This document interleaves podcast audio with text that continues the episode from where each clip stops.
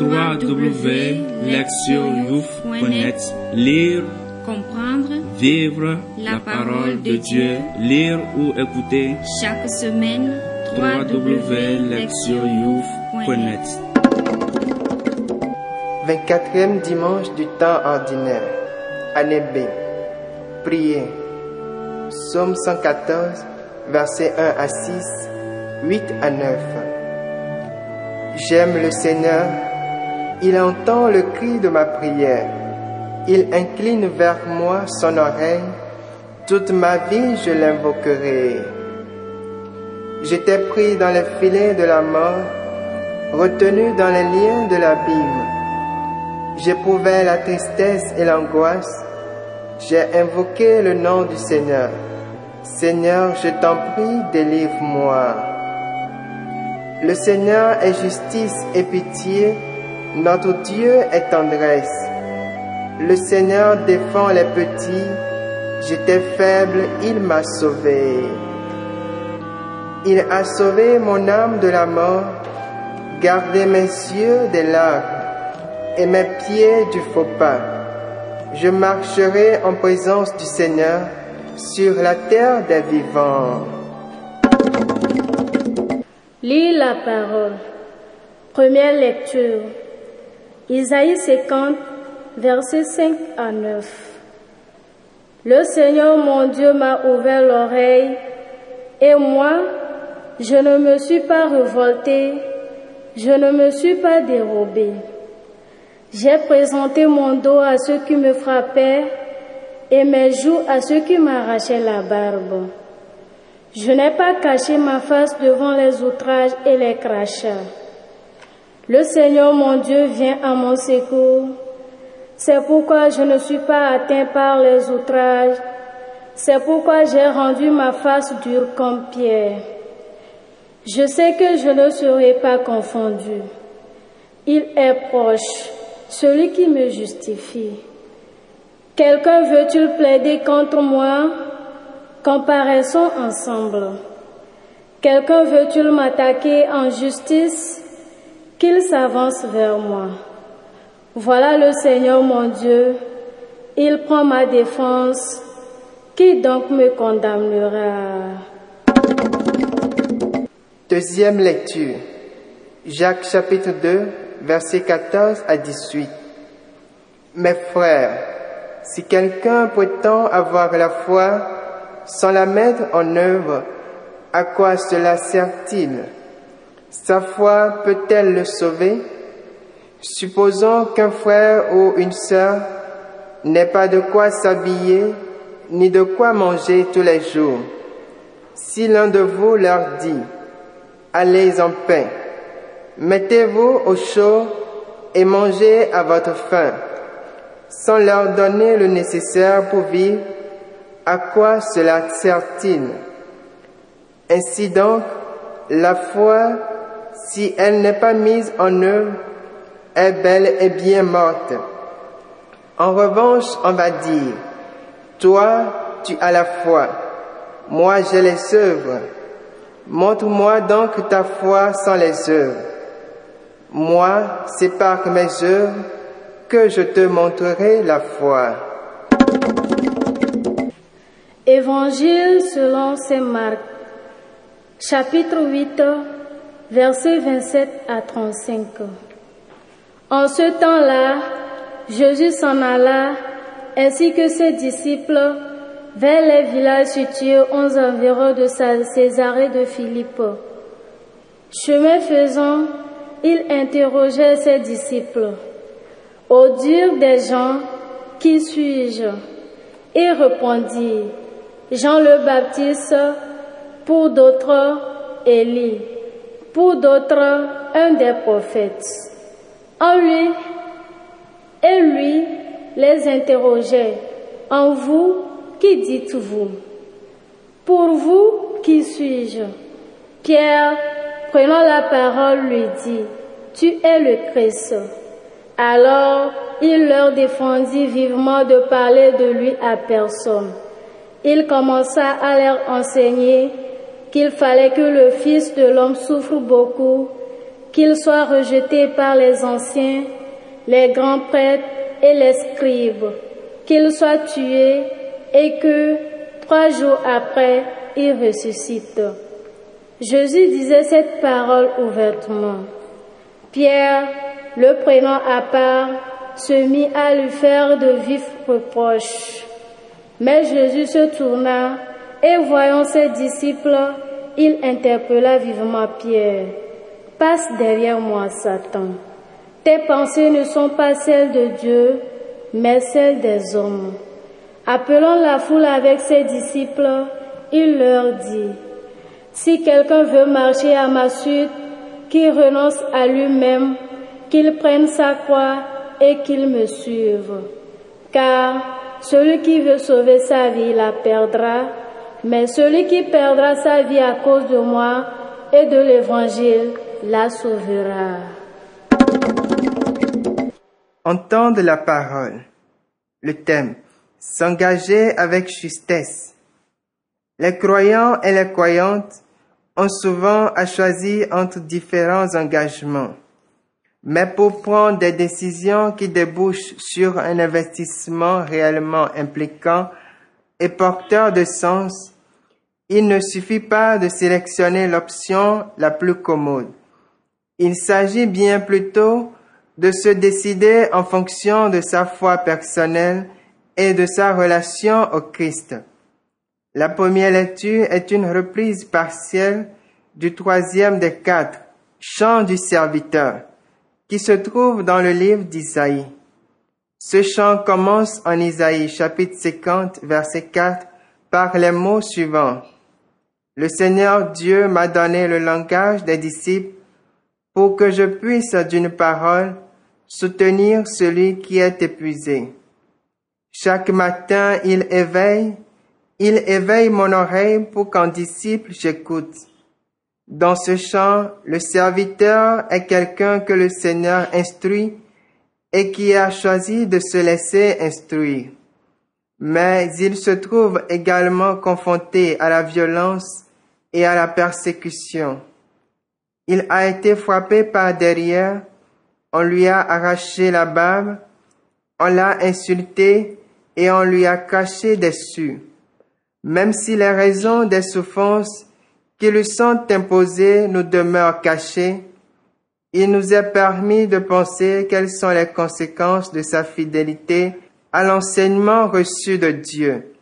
Malgré les épreuves, le serviteur ne renonce pas pour autant à son engagement. Il fait face à ses opposants avec courage et détermination. Sa confiance et son abandon à Dieu, outre son expérience de la présence divine, lui donnent la force de persévérer. Puisque Dieu est à ses côtés, ses adversaires restent impuissants. À la fin, le serviteur l'emportera, tandis que s'use comme un vêtement. On pense que le propos d'Isaïe sur ce serviteur souffrant se situe dans le contexte des divisions qui opposaient différents groupes juifs au retour de l'exil à Babylone, alors qu'ils tentaient de rebâtir Jérusalem le temple. Ces groupes ne partageaient pas les mêmes idées sur ce que devait être la vie en cette période post-exilique pendant laquelle le peuple n'avait plus de roi ni d'autonomie politique. Des spécialistes affirment qu'il existait d'une collaboration étroite entre certains Israélites et les occupants perses et plus globalement une grande proximité avec les voisins païens. Se ranger à cette option revenait à piétiner sa propre identité de peuple de Dieu et à mettre en danger sa manière spécifique de vivre. D'autres membres du peuple d'Israël préféraient, quant à eux, s'en tenir à une séparation stricte et résistaient aux influences étrangères. Dans notre passage, le serviteur semble être un leader ou un maître qui avait pris la seconde option et plaidait pour une stricte adhésion à Dieu et à sa loi dans laquelle il allait être instruit. L'expression je ne me suis pas révolté révèle qu'il n'a jamais pris le parti de ceux qui se rebellaient contre Dieu et contre ses voies. Cette position sans compromis a fait de lui un objet de risée et de persécution, mais ce maître a choisi de tenir son engagement à l'égard de Dieu et de sa loi, quel que soit le prix à payer. Certains chrétiens, certaines chrétiennes n'arrivaient pas à comprendre l'enseignement de Paul sur la foi telle qu'il se trouve en Galates chapitre 2 verset 16. Nous avons reconnu que ce n'est pas en pratiquant la loi de Moïse que l'homme devient juste devant Dieu, mais seulement par la foi en Jésus-Christ. Ces croyants, mal éclairés, pensaient que la foi était un ensemble d'idées qu'il suffisait de tenir pour vrai dans sa tête. Par conséquent, si la foi était juste un corpus de doctrine à croire, il n'y avait pas besoin de faire autre chose. Or, c'est une mauvaise interprétation de Paul. De fait, lorsque ce dernier parle de pratiquer la loi de Moïse, il veut signifier que certaines coutumes juives n'ont plus lieu d'être pour des chrétiens et des chrétiennes entre autres la circoncision, les règles alimentaires, les lois concernant la pureté et la célébration des fêtes juives. Paul n'a jamais nié que la foi devait s'exprimer de façon concrète, tout particulièrement en pratiquant la charité. Confère Galates chapitre 5 verset 6. Jacques clarifie tout malentendu en insistant sur la mise en œuvre de la foi, laquelle se manifeste dans des actes. Il ne remet pas en question le fait que la foi suffit à elle seule pour être sauvée. Mais comment peut-on dire que celle-ci est bien présente? Jacques affirme que la foi authentique se distingue clairement d'une foi imaginaire. Il suffit de regarder le comportement de la personne qui dit croire. Une foi qui ne s'exprime pas n'existe pas. La foi sans action qui le corresponde est une illusion. Jacques donne un seul exemple des œuvres de la foi. Il s'agit du souci d'être défavorisé. Si quelqu'un refuse son aide à l'un de ses frères chrétiens dans le besoin, sa foi est illusoire.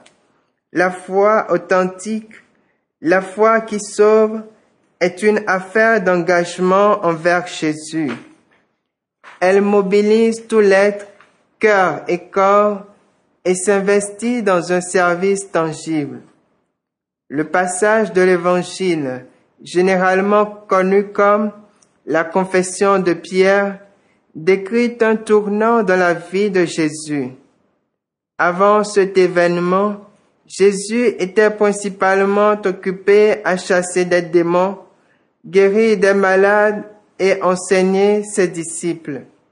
Cela étant, ces gestes beaux et nobles n'étaient pas dans la raison principale de sa venue dans le monde.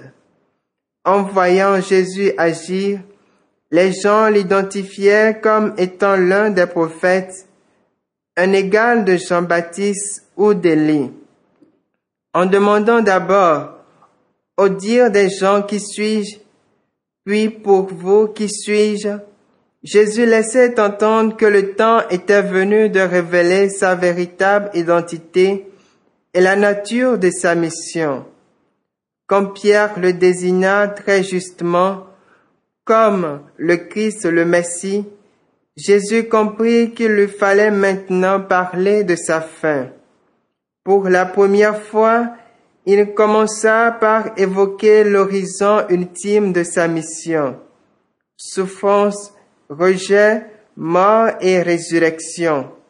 La conscience lucide et directe de la mort cruelle qu'il attendait n'a pas dû être facile à vivre même pour lui qui, après tout, était véritablement homme. Celle-ci impliquait pour lui de se consentir à la perspective terrifiante de la crucifixion qui souffrait à lui. Même si la foi en la résurrection lui donnait une force certaine, il a dû, en tant qu'homme, craindre l'avenir auquel il s'était engagé. Pierre rejeta la décision de Jésus. Il avait d'autres idées sur l'objectif que le Christ devait poursuivre et il chercha à le détourner du chemin qu'il avait choisi. Jésus le traita de Satan parce que qu'en essayant de le faire changer d'avis, Pierre s'opposait au dessein de Dieu. Il précisa également que ceux qui voulaient être ses disciples devaient, comme lui, embrasser la souffrance. Une personne ne peut trouver le salut qu'en s'engageant sur le chemin où Jésus a le même marché. Jésus ne cherchait pas la mort, mais il avait compris que vaincre cette dernière en y consentant est le seul moyen d'accéder à la vie. C'était la raison pour laquelle il était venu dans le monde et s'était engagé dans le projet de salut divin, même si cela impliquait de passer par la souffrance. Les lectures de ce dimanche soulignent l'importance de prendre des engagements qui valent la peine. À l'époque d'Isaïe, beaucoup de ceux qui rentraient de l'exil à Babylone cherchaient à avoir une vie meilleure en s'engageant sur des chemins contraires à la loi divine. Dans la primitive Église, nombreux étaient ceux et celles qui se mettaient en quête du salut par la loi sans s'engager pleinement et sans en assumer les exigences. Jacques les recadre en rappelant qu'une foi qui ne s'inscrit pas dans les actes rebelles de l'illusion. Jésus était pleinement conscient de ce qu'impliquait sa mission dans le monde. Plus encore, il a dû trouver terrifiante la perspective de la mort qui l'attendait. Malgré tout, il s'est donné pleinement pour mener à bien sa mission de Messie souffrant. Il est resté fidèle à son objectif, témoignant d'un engagement sans réserve pour sauver l'humanité. Ceux et celles qui, comme Jésus et le serviteur d'Isaïe, font le bon choix en vivant leur engagement de foi, peuvent dire avec confiance ces paroles du psalmiste. Je marcherai en présence du Seigneur sur la terre des vivants. Écoutez la parole de Dieu. Les lectures de ce dimanche nous invitent à réfléchir sur le thème des engagements justes. La vie nous accule à de multiples choix. Nous sommes constamment confrontés à une multitude d'options, d'opinions, d'incitations, d'offres séduisantes qui nous ballottent de droite et de gauche. Dans ce contexte, un ou une croyante doit être fermement enracinée et en s'en tenir au choix qu'il ou qu'elle a fait. Les lectures nous invitent à une relecture critique des options prises en vue d'un investissement juste. La certitude que le Seigneur Dieu est à nos côtés lorsque nous prenons des engagements croyants est la bonne nouvelle de ce jour. La première lecture montre la confiance du serviteur souffrant qui est sûr de la présence divine en dépit de l'oppression et de la persécution qu'il doit traverser. Dieu lui donne la force nécessaire pour tenir ferme et persévérer. Sa persévérance et son engagement lui permettent de s'élever au-dessus de ses adversaires. Il a choisi de s'en tenir aux enseignements de Dieu et son engagement écarte la peur qui pourrait lui donner envie de fuir. Il est certain de la protection divine. Certes, il paie le prix fort pour son engagement, mais la récompense se relève bien supérieure. Ainsi Dieu est toujours présent dans nos vies, tandis que nous combattons pour discerner entre les voies qui peuvent influencer nos choix. Lorsque nous sommes malmenés par les tempêtes de l'existence, nous avons besoin d'en appeler à Dieu. Et il nous donnera la lumière qui nous permettra de prendre les justes décisions, des, des décisions en accord avec notre foi. Les lectures d'aujourd'hui nous invitent également à témoigner par nos actes de notre engagement de foi. La deuxième lecture souligne que celle-ci doit se manifester dans notre manière d'être. La foi est vie et la vie implique la relation aux autres. Notre conduite, nos actions, nos pensées communiquent notre foi. Tous les jours, nous rencontrons des gens au chemin de vie les plus divers, des affamés, des défavorisés, des sans-logis et des nécessités de toutes sortes. Quels sont mes choix face à eux? Est-ce que je prends en compte ces personnes? Est-ce que je me sens concerné par elles, quelles que soient mes limites.